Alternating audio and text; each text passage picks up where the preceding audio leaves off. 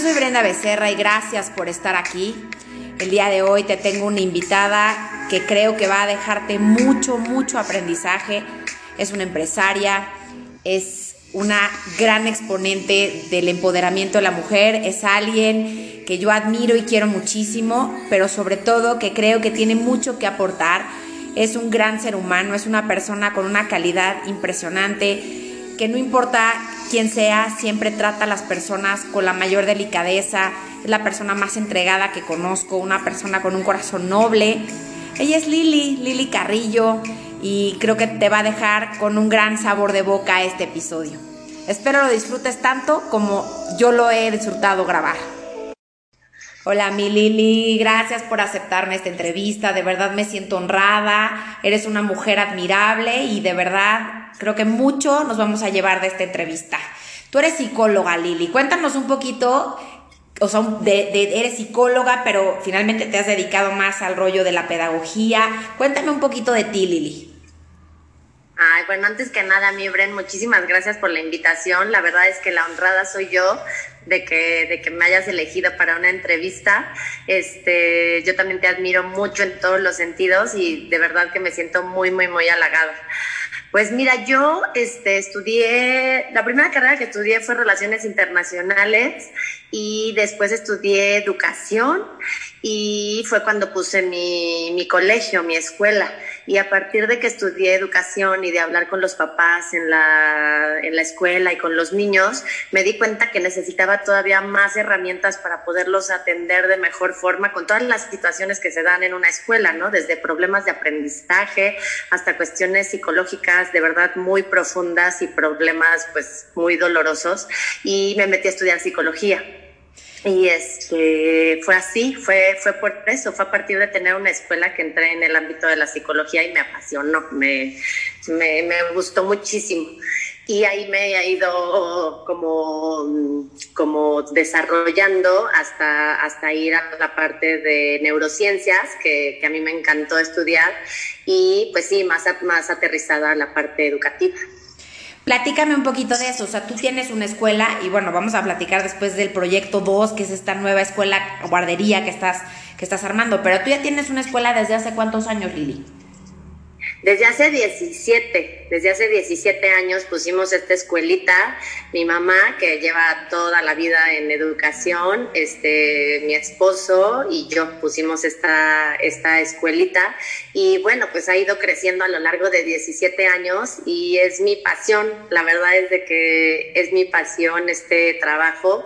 No hay mejor cosa que trabajar con niños. A mí me encanta, creo que no podría dedicarme a otra cosa que no fuera este con los niños porque te llenan de energía, te enseñan mil cosas, te diviertes, te dan tanto amor y, verlos desarrollarse y ver que tus estrategias se están funcionando y que ellos están divertidos, este, aprendiendo, pues a mí me encanta.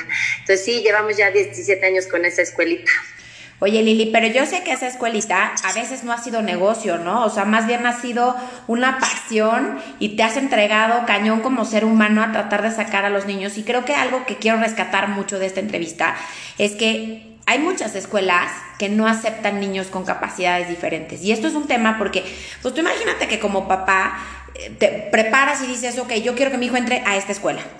Y finalmente el desarrollo del niño empieza no a ser el óptimo, porque hay muchas veces que las, las capacidades de los niños no se empiezan a, a, mostrar en su justa dimensión, sino hasta que pasa un cierto periodo de tiempo y cuando te empiezas a dar cuenta que el niño ya no tiene el desarrollo o tiene alguna limitación, la mayoría de las escuelas te los votan y te dicen, a ver, no, yo no soy escuela para poder atender a estos niños y tú, en cambio, dices, venga, o sea, no solo a veces no ha sido negocio, y quiero que ahorita me platiques de esa experiencia, sino que además dices, aquí se queda este niño y yo lo voy a sacar porque ese es mi reto, ¿no? Sí, sí, no. Mira, tienes razón, nunca ha sido negocio, de hecho, y no ha sido negocio por dos cosas. Una, porque está en una, en un, en una zona de, bajos recursos y, y, la verdad es de que, de que pues los papás viven al día, ¿no? Entonces se les enferma un pequeñito y no, evidentemente desacompletan para la colegiatura, este, es muy difícil, es muy difícil allá.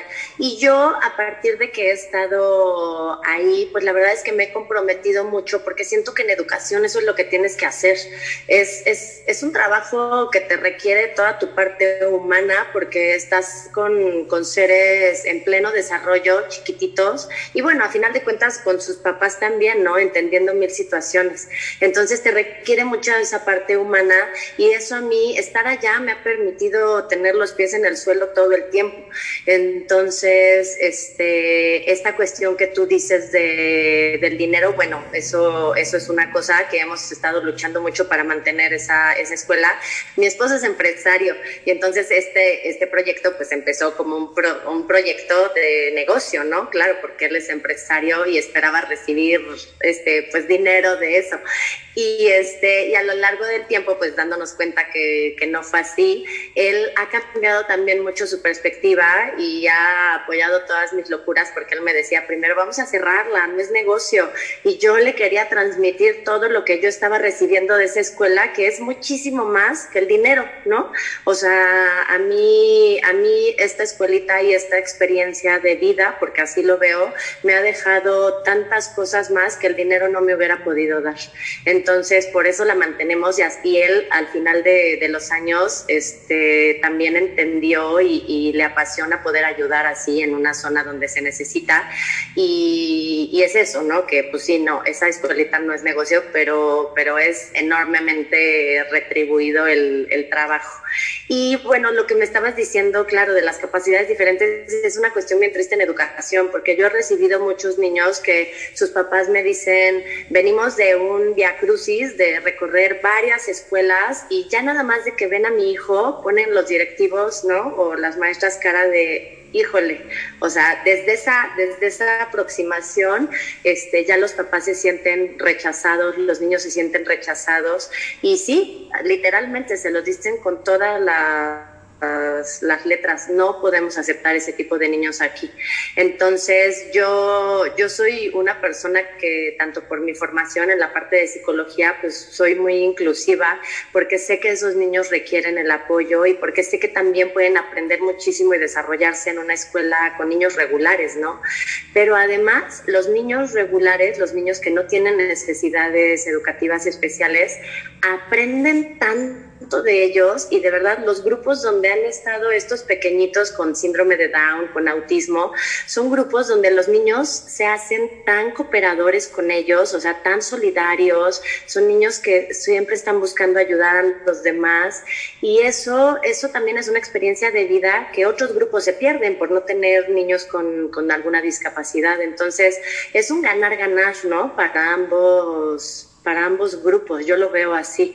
Y sí, es, es muy difícil porque, por ejemplo, las maestras pues no tienen, no tienen esta, esta capacitación, ¿no? A veces en, sus, en sus carreras de pedagogía y eso no te enseñan a tratar con, con, educación especial y es todo un reto, pero, pero pues a partir de que yo estoy, yo estuve, estudié psicología, pues las puedo coachar un poquito y, y ellas le echan todas las ganas, la verdad, y es a partir del amor que se hace y siempre sale bien, la verdad es que siempre sale bien así. Fíjate que yo soy una fiel creyente, Lili, y creo que tú eres ese, ese referente de lo que voy a, a, decir ahorita. Yo creo que, en la vida hay dos caminos, el camino del miedo y el camino del amor, y no hay más. O sea, si tú eres una persona que pues le entras, como sea que le quieras entrar, pero con amor a las cosas, pues la, la, vida te da esos frutos. En cambio, si le entras con miedo, eh, pues generalmente es ese rechazo al niño que no, no vas a poder eh, eh, atender en la forma correcta y entonces pues ese miedo te lleva a no incluir, a no ser inclusivos. Y creo que a veces los papás se dan, se dan de topes porque, pues no, o sea, como tú mismo lo acabas de decir, o sea, es un viacrucis de ir pasando de un de especialista en otro, de maestro a otro, en donde no encuentras quién, quién te contenga, ¿no?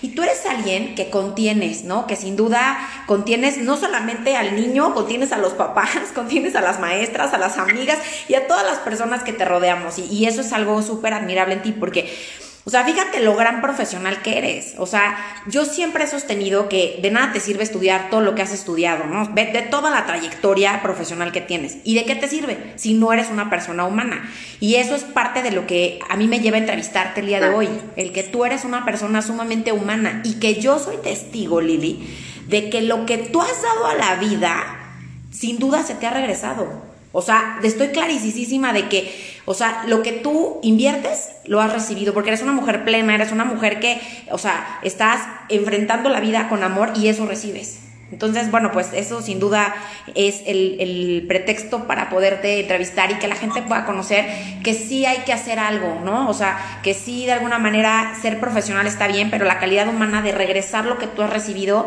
es parte de la lección que tenemos en la vida. Y, tienes además ahora un proyecto mucho más ambicioso, que es, pues ahora sí, armar una guardería, que eso es algo que no habías hecho, ¿no? Y, bueno, empezar con un kinder. Platícame un poquito de eso. Bueno, antes que nada, gracias por tus palabras. La verdad es que no sé si me las merezco. Por supuesto que sí. Muchísimas gracias. Me pones la piel chinita. Me van a hacer llorar. No, lo, lo creo, ¿eh? Pero este Ay, no, gracias, mi Bren. Yo sé que, yo sé que, que sí, o sea, que sí impactamos a mucha gente, ¿no? En, en, pues en esta profesión, en esta carrera, y eso es lo padre. Y creo que tienes que buscar lo que a ti te apasiona, porque pues son tantas horas que le dedicas a esto que, que tiene que ser algo que te gusta y que lo hagas con amor. Y, y bueno, la verdad es que a mí no se me ha hecho difícil. Tú me conoces y sabes que tengo mil chamba y mil cosas, pero yo disfruto cada momento que hago y con cada proyecto. Y sí, este proyecto nuevo es este, estamos aquí, aquí vamos a estar en Bosque Real, es, es otra cosa diferente, es una guardería, prekinder, este, cursos, vamos a dar cursos también para, para chiquitos, para papás, escuela para padres, para adolescentes.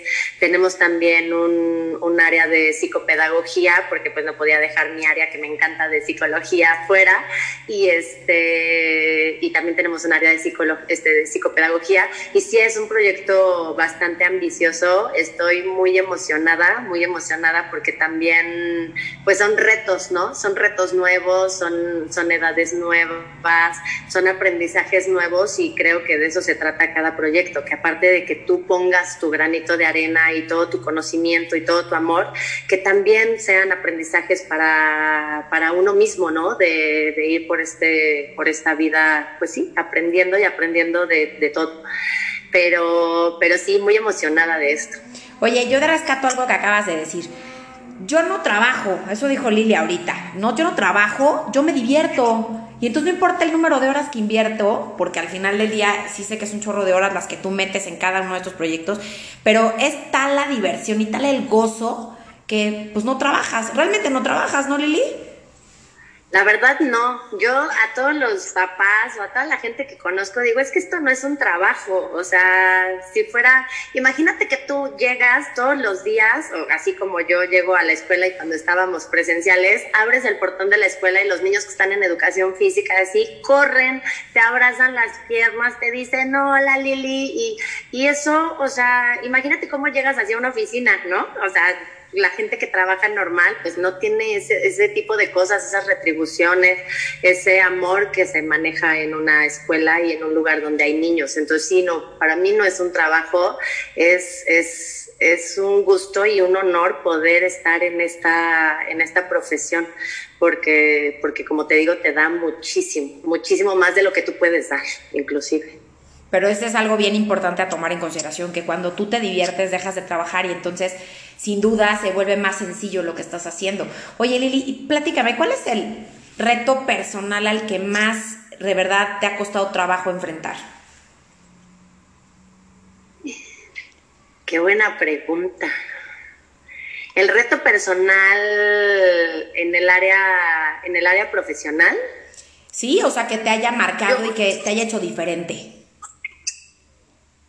Yo creo que, que, esto que te platicaba hace poquito, que cuando yo inicié la, la escuela, es es empezar a hablar con los papás que te platican muchísimas cosas, muchísimas problemáticas, empezar a ver a los niños, porque este, tú me dejas a un pequeñito en la escuela y los niños hablan y los niños dicen y los niños empiezan a decir es que me pegan en mi casa, es que, este, inclusive, digo, desde mi área profesional de la psicología, abusos, abusos a menores, que eso es un tema que yo tengo muy, muy, muy este, pues muy doloroso porque en la escuela donde, en mi escuela, pues, pues sí, en consultorio me han hecho muchas confesiones de eso y es muy doloroso. Yo trato de proteger muchísimo a los niños de, de esas situaciones porque sé que se da aquí en México y se da muchísimo.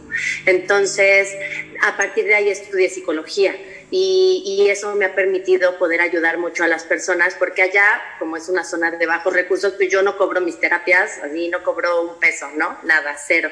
Y, y eso me, me deja como que la la enseñanza de que tú con tu conocimiento puedes ayudar muchísimo a que las, las personas mejoren su calidad de vida a pesar de haber tenido pues, situaciones fuertes y situaciones como estas que te platico, ¿no? Que, que, te marcan también de por vida y es un granito de arena y creo que ese ha sido el mayor reto y por eso yo no paro de estudiar. Desde que yo entré a esto de, de, de la educación, no he parado de estudiar. Ahorita inclusive estoy en un diplomado en la NAWAC, terminándolo. No he parado de estudiar porque es un compromiso de que cada vez tienes que estar más capacitada para, para poder entregar todo lo que puedes en el área educativa, ¿no? A niños, a papás, a, a todos. Y ese es el reto, ese es el reto, seguirme capacitando, seguir este, apoyando todo lo que yo pueda apoyar. Ese sería. Oye Lili, pero yo que te conozco sé que eres una persona sumamente empática y creo que el problema de, de los empáticos, yo me incluyo ahí, es que enrolarte en las emociones de los demás se vuelve un tema. A veces dejas de observarlas y, las vives en carne propia y eso, eso puede significar un desgaste en ti impresionante y digo, tú eres mamá, tú, o sea, eres esposa, entonces quizás luego a veces esta parte que, que estás agotando profesional y que es una gran labor, quizás te consume o a lo mejor y yo, yo estoy hablando de más y quiero preguntarte, o sea, ¿cómo le haces para manejar todo este tema que tienes que manejar? Yo creo que si lo transformas en, que te nutra, este, puedes manejarlo mejor. En psicología te entrenan mucho para eso. La verdad es de que los psicólogos recibimos muchas, muchas emociones, ¿no? La transferencia de que te puede dar un, un paciente durante la terapia, la tienes que saber manejar, porque como tú dices, o sea, yo sí me considero una persona humana, me considero una persona sensible, pero no me, ¿cómo te diré? O sea, como que, como que sé hasta dónde me tienen que llegar esas flechas y no, no las dejo entrar, entrar como para que me afecten. O sea, las dejo entrar para que se transformen en, no sé, en mi capacidad de ayudar a la persona, pero no para que me afecten a mí emocionalmente, porque si no es una carga muy fuerte, o sea, como te decía, ¿no? O sea, cuando te platican de abusos, cuando te platican de, claro que duele, claro que duele, sobre todo porque a veces, ¿no? Son mis mismas alumnas y, y tú te vinculas mucho con los, con los niños y cuando se trata de ellas, claro, claro que me duele, pero lo transformas en eso, en, en poderlas ayudar, en poner toda tu capacidad de de, escucha, de sensibilidad y poderlas, y poderlas ayudar de alguna forma. Y, los psicólogos, por ejemplo, tenemos que, ir a supervisión, ¿no? Para, también trabajar con otras, con otras personas. Entonces, también otros psicólogos son los que te ayudan a ti a como a manejar emociones que a lo mejor te estás dejando llevar por y así, pero pero a mí me gusta mucho estar en el área humana, del sentido humano. No podría estar en un trabajo como frío y que no tuviera esa parte emocional. Creo que a mí lo que me impulsa es eso. Justo es la parte emocional.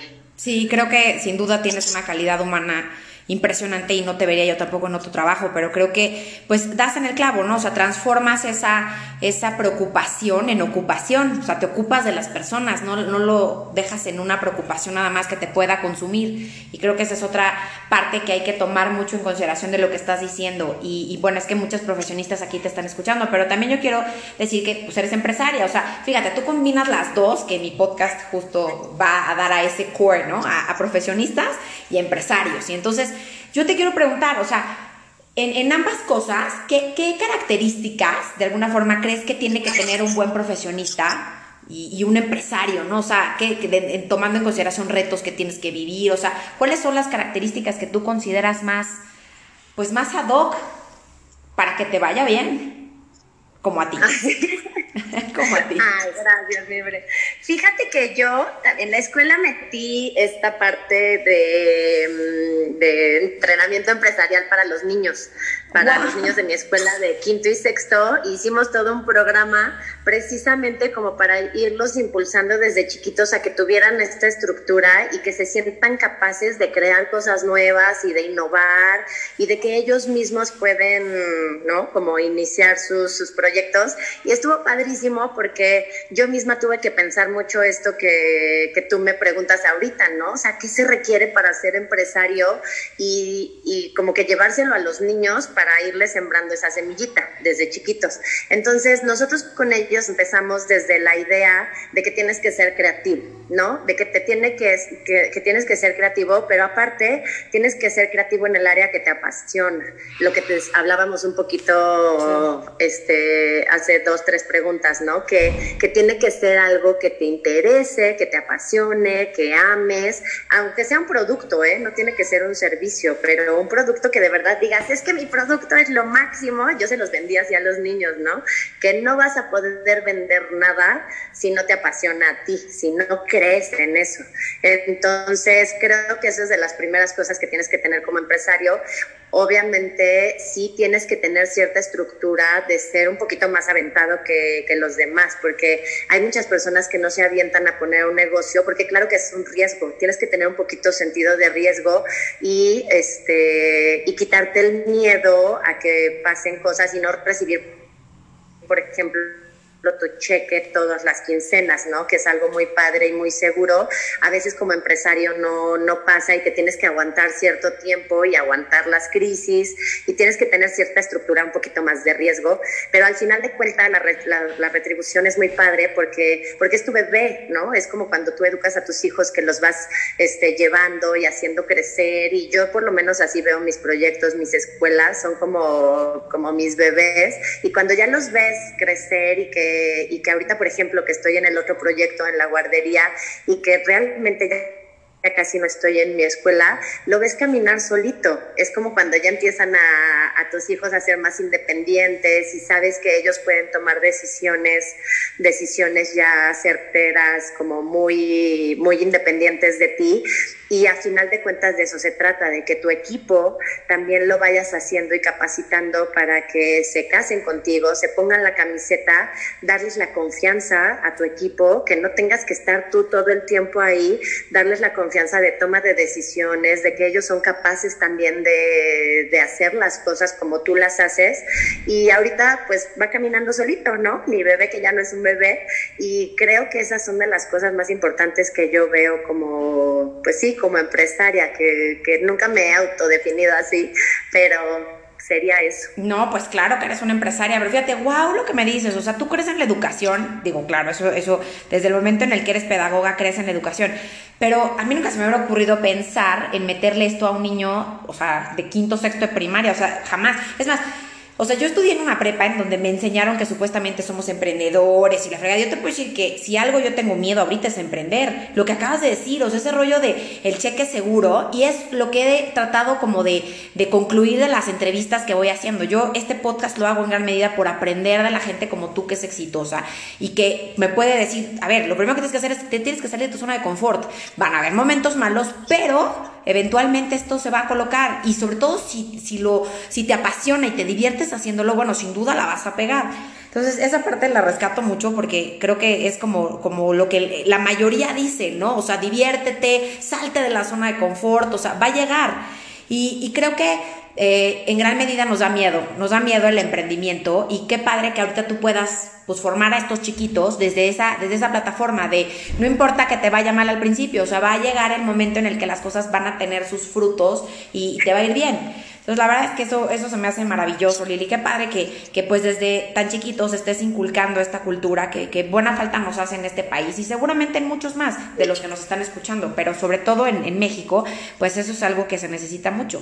Y aquí yo también te quiero preguntar algo, mi Lili, porque yo que te conozco y el público que te va a conocer a partir de esta entrevista, te, te, te deben de saber una mujer que cree en el empoderamiento de la mujer. O sea, tú eres una mujer que jalas a las mujeres y nunca te sientes ni amedrentada, ni en competencia, ni en nada. O sea, tú sí crees que el sol brilla para todos y en especial para las mujeres y eso es algo que no es tan fácil ver. Y yo quiero, quiero que me expliques por qué es que llegas a creer en esto. Fíjate que no sé, este, yo fui una mujer un poco atacada por mujeres en la prepa, en la universidad, este, inclusive me acuerdo de una anécdota que yo iba caminando en la universidad en el TEC y pasaron tres chavitas y me aventaron y yo me caí por unas escaleras y, o sea, me, me hice un esguince tremendo de pierna y lo único que pude ver fueron sus piernas que se iban corriendo y riendo. Yo fui una mujer que, que, que sí, sí fue atacada en, en, la parte de, pues sí, de, de críticas y así. Y, y creo que, que eso daña mucho, no solo de de, persona a persona, sino de mujer a mujer. No me considero feminista para nada, creo que tengo una, un concepto de género bastante equitativo y bastante objetivo, pero sí creo que las mujeres tenemos cierta Aquí en México, ¿no? que es un lugar que todavía es, de, es, es, una cultura un poco machista, tenemos cierta desventaja y nosotras mismas nos tenemos que apoyar y no destruir. A veces las envidias, a veces, como tú dices, ¿no? el miedo o el compararte con otras personas te hace tener reacciones de ese tipo.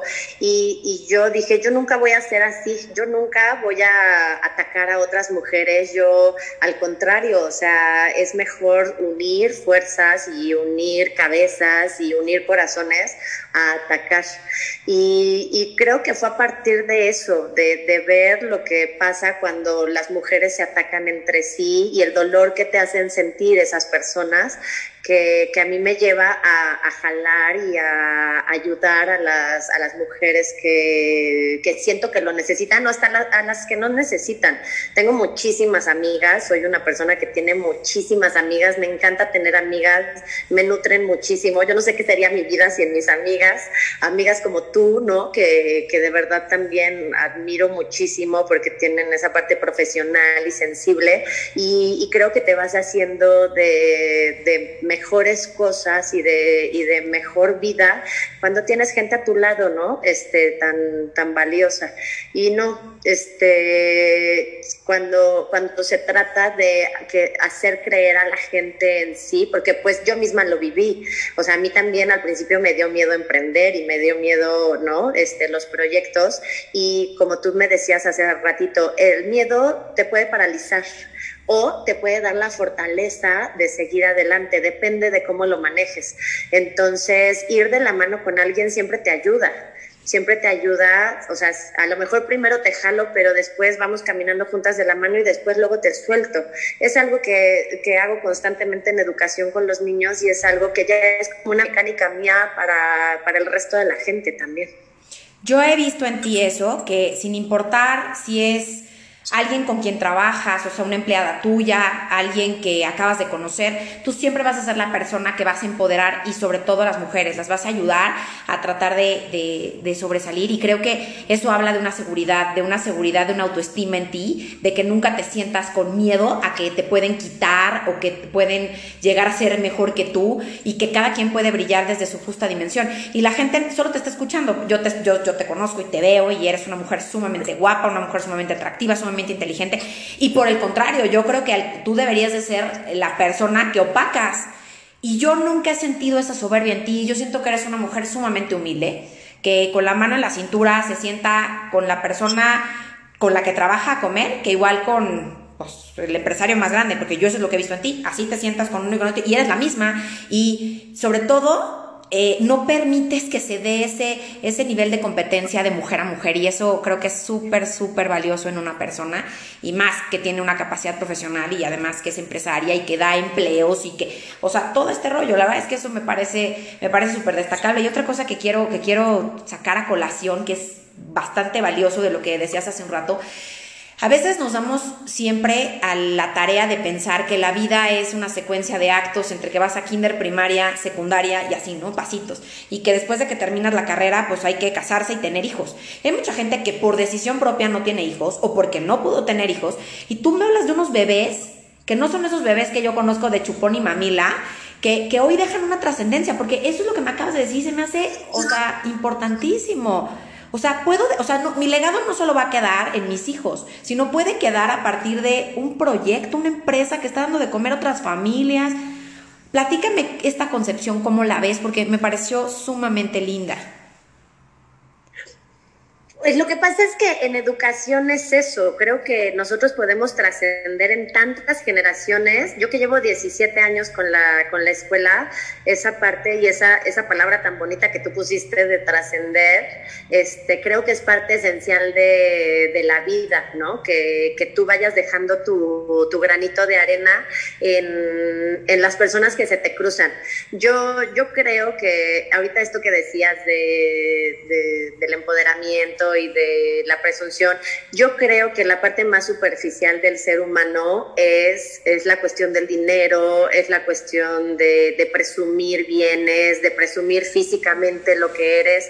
Creo que tienes que ser un poquito más profundo y ahí es donde entra esta, esta parte de la trascendencia, tanto para los niños como para las personas que se cruzan en tu, en tu camino.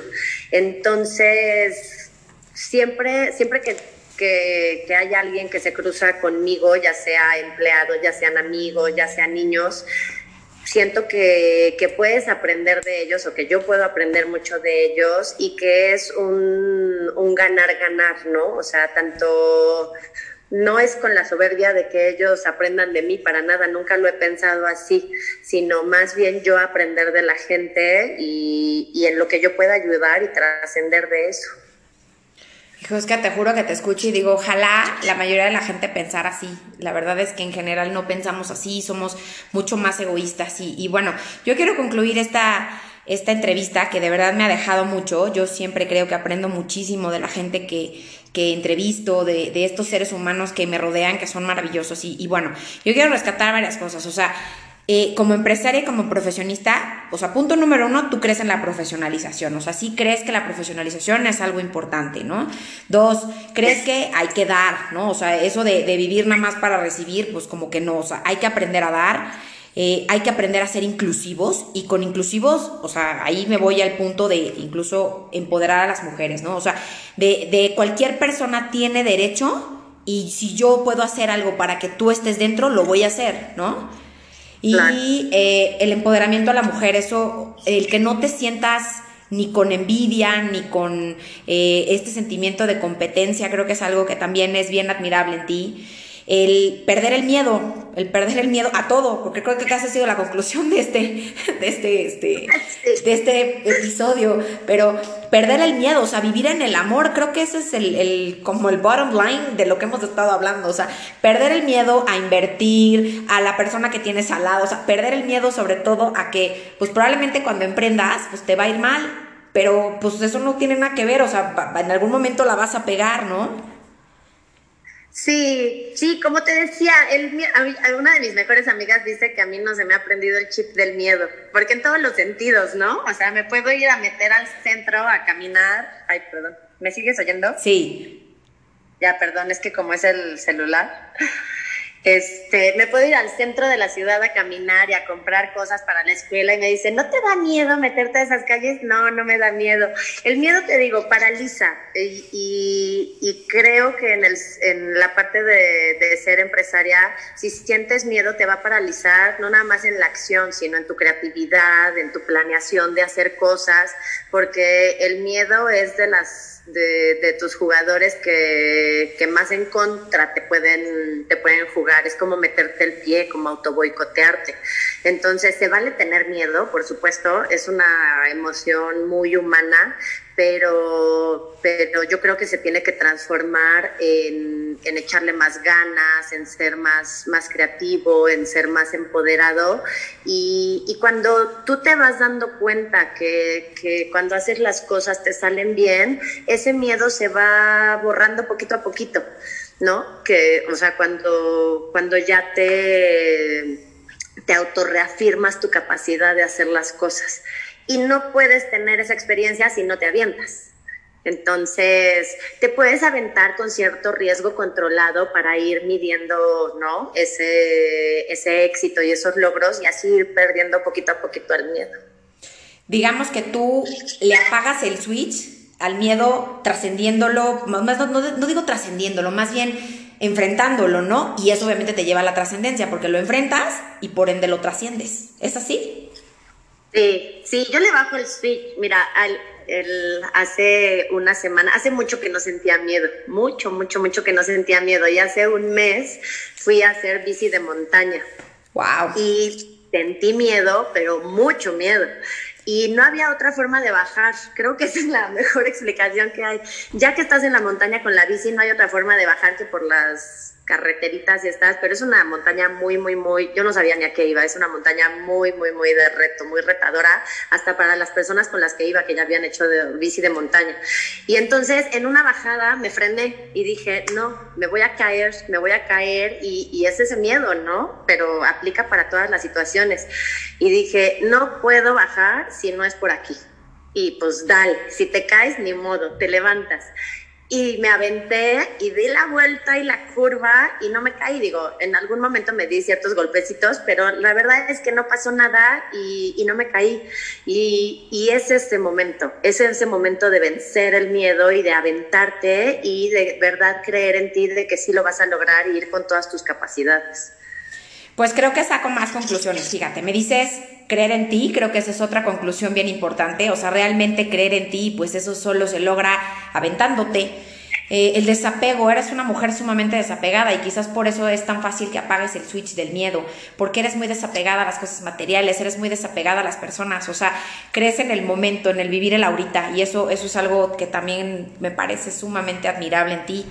Crees en la educación, eso, eso Creo que nuestro país lo necesitamos mucho, necesitamos ser inclusivos, pero sobre todo educarnos. Nuestra educación, pues hoy en día es sumamente deplorable y, hablar de un maestro, pues es casi, casi hablar de una profesión que sea vilipandeado, no me sale la palabra, y este, y creo que la educación es, es el, el, el, punto de inversión, ¿no? Este, ahorita creo que es algo bien importante a tomar en consideración. Y otra conclusión es que tú trasciendes a través de tus proyectos, que no necesitas a veces eh, este paso a seguir de la familia, los hijos, sino que además de que eres una mujer muy completa en ese sentido, pues también trasciendes en otros ámbitos bien padres, como estos proyectos, eh, eh, proyectos empresariales y muy humanos a los que te estás enfocando. Y creo que la más importante, además de la del miedo, creo que es la de que te diviertes un chorro y dejas de trabajar. Sí, sí, sí, sí hay que disfrutarlo. No lo podrías haber resumido mejor, Mibre. Pues yo saco estas nueve conclusiones y yo creo que quien te está escuchando el día de hoy, bueno, puede conocer a una mujer sin duda exitosa y que pues está dando herramientas no solo profesionales de vida. Yo digo que si la vida la viviéramos así, sería mucho más fácil. De verdad que sí, de verdad que así sí la disfrutas. Y Oye, que venga lo que gracias. Gracias, gracias infinitas por este, este episodio que me permites grabar, por aprenderte, por lo que transmites. Gracias de verdad. Ah, ya ti, mi Bren, qué padre, y te felicito por este ejercicio de comunicación que haces. Oigo tus podcasts y por eso te, te, digo que es un honor que me hayas invitado a mí, porque los escucho y me encanta la forma en la que tienes esta perspectiva de vida que como abogada además, que eres la, creo que la única abogada humana que conozco, pero que tengas esta capacidad de, de, comunicar y de, y también tú estás trascendiendo y llevando a la gente este tipo de, de entrevistas y, y, tú misma de lo que hablas y lo que, lo que expresas y lo que nos enseñas. Te lo agradezco muchísimo, no lo dejes de hacer. Eres una divina, mi Lili. Te mando un abrazo y gracias por estar aquí.